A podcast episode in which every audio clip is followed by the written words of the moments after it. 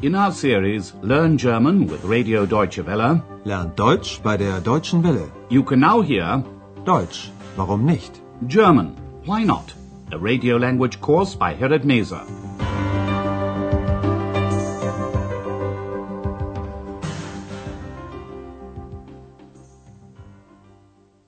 Liebe Hörerinnen und Hörer. Hello and welcome back. Today you can hear the last lesson in part one of the language course. Lesson 26 is called Ich lade Sie ein. It's on me. In the last lesson we left Andreas, X and Frau Berger in an Italian restaurant. After the meal, Frau Berger paid for what she'd had, a salad, fish, and a mineral water.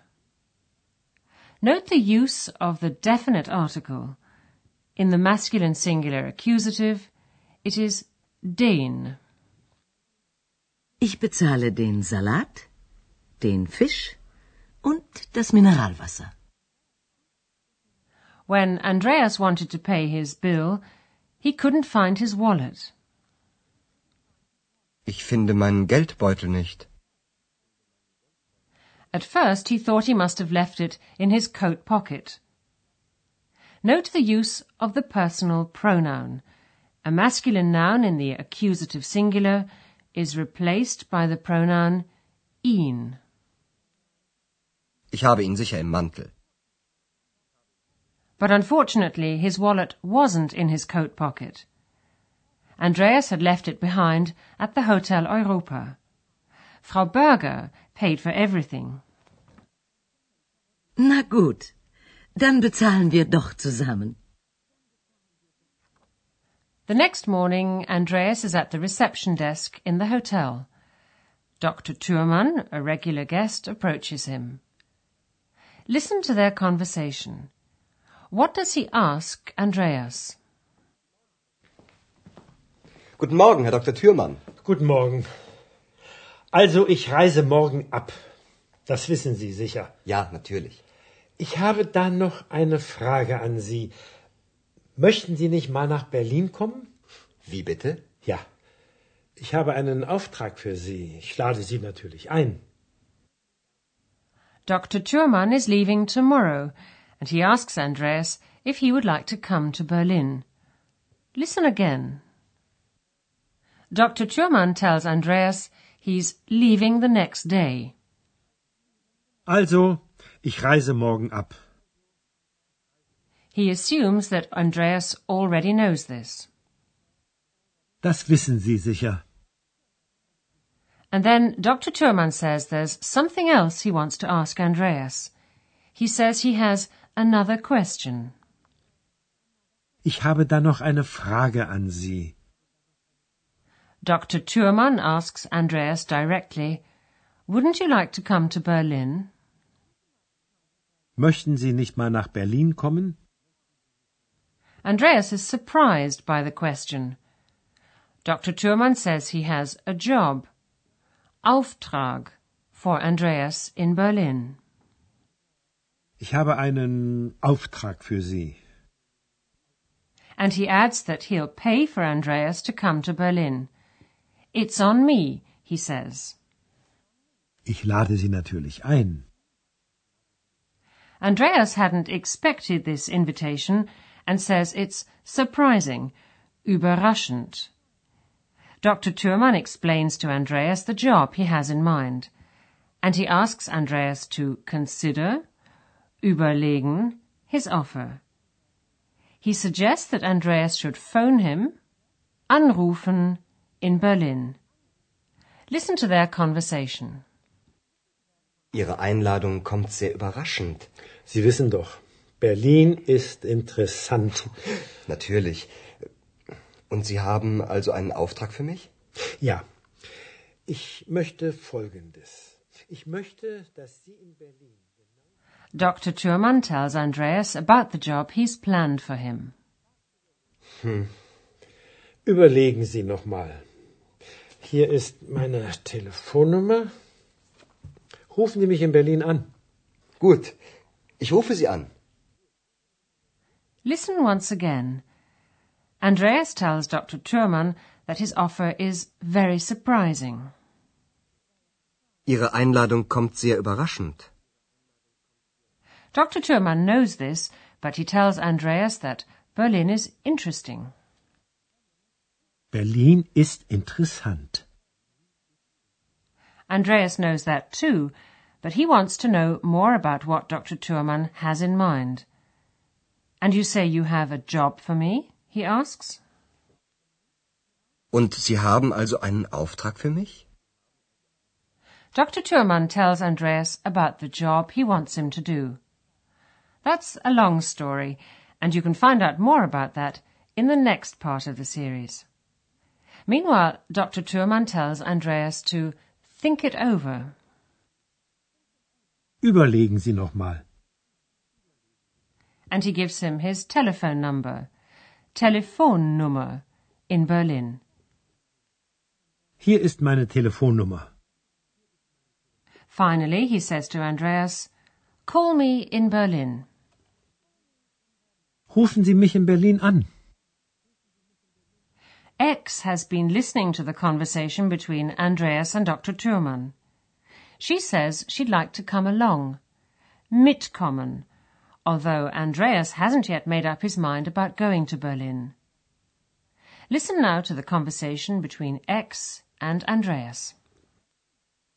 Ich komme mit. Du möchtest mitkommen? Ja, bitte. Bitte. Mal sehen. Weißt du noch? Interessant. Sehr interessant. Stimmt. Stimmt genau. At the beginning of the course, Dr. Thürmann asked Andreas a lot of questions about why he was working as a porter at the Hotel Europa. Andreas told him he was a student. When he said he did research and wrote reports, Dr. Thürmann became very interested. In a moment, after the melody, we'll come back to some of the grammar points you've learned today.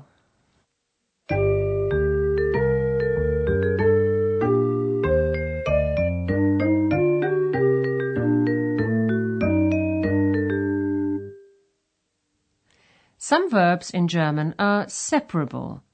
That is, they consist of a verb and a separable prefix. In the infinitive form, the verb is written as one word. When you pronounce the infinitive, the prefix is accentuated. Mitkommen. Mitkommen.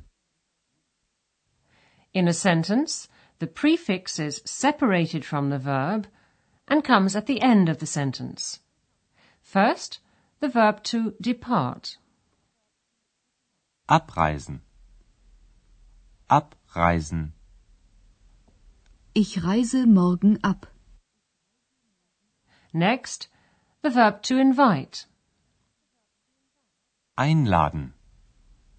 Einladen. Ich lade Sie ein. The verb to telephone or call up. Anrufen. Anrufen. Rufen Sie mich in Berlin an. And finally, the verb to accompany or to come along. Mitkommen. Mitkommen. Ich komme mit.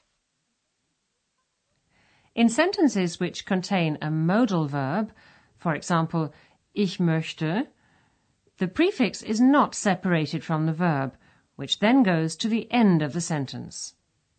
Listen to the following examples.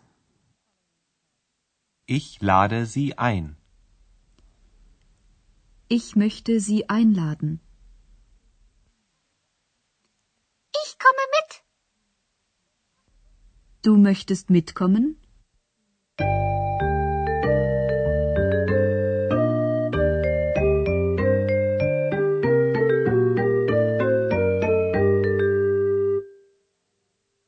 Listen to the dialogues once again from the beginning, and while you're listening to the music, sit back and relax.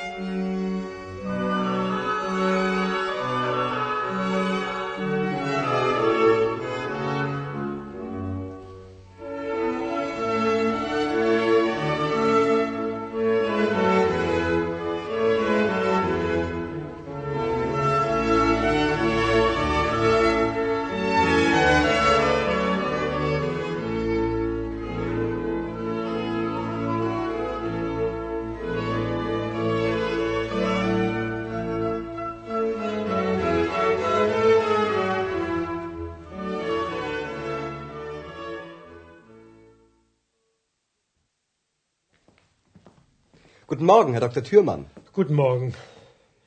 Also, ich reise morgen ab. Das wissen Sie sicher. Ja, natürlich. Ich habe da noch eine Frage an Sie. Möchten Sie nicht mal nach Berlin kommen? Wie bitte? Ja. Ich habe einen Auftrag für Sie. Ich lade Sie natürlich ein. Andreas is, understandably, surprised by Dr. Thurmann's suggestion. He asks him what kind of a job he has in mind for him in Berlin. Ihre Einladung kommt sehr überraschend.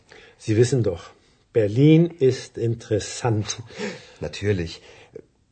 Und Sie haben also einen Auftrag für mich? Ja. Ich möchte Folgendes. Ich möchte, dass Sie in Berlin. Dr. Thürmann tells Andreas about the job he has planned for him. Hm. Überlegen Sie noch mal. Hier ist meine Telefonnummer. Rufen Sie mich in Berlin an. Gut. Ich rufe Sie an. And of course, X doesn't want to be left behind. Ich komme mit. Du möchtest mitkommen? Ja, bitte. Bitte.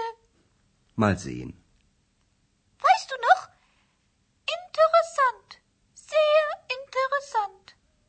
Stimmt. Stimmt genau. Well, that brings us to the end of the first part of the language course, Deutsch, warum nicht? We hope you'll join us for the next part, in which you can find out more about the Hotel Europa in Aachen and about the job that Dr. Thürmann has got lined up for Andreas in Berlin. Assuming, of course, that Andreas decides to take Dr. Thürmann up on his offer. So, until then, it's goodbye for now. Auf Wiederhören. You've been listening to our language course, Deutsch, warum nicht? A production of Radio Deutsche Welle in cooperation with the Goethe Institute in Munich.